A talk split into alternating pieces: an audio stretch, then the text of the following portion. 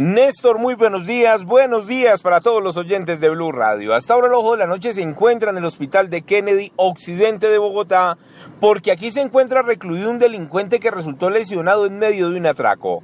Lo increíble fue que no lo lesionó ni la policía ni las víctimas, sino fue un miembro de su propia banda quien accionó el arma de fuego. Dicen los afectados que estaban sometidos dentro del local de comidas ubicado en el barrio Andalucía, aquí en la localidad de Kennedy, cuando de un momento a otro comenzaron a discutir, subieron las palabras, subieron los ánimos, subieron las armas de fuego y se dispararon. El ladrón cayó herido, llegó minutos después al hospital de Kennedy, pero dejemos que el mismo afectado nos cuente detalles de lo ocurrido. Pues estamos en el poseo, el man me dice, agáchese, yo no me quiero agachar, que se, que se agache, pero me decía, yo no, pero yo estoy colaborando, que la caja, me tiraron la caja por allá, la registradora. Me quitaron la plata que tenía en el bolsillo, la, billetera, papeles, ¿sí?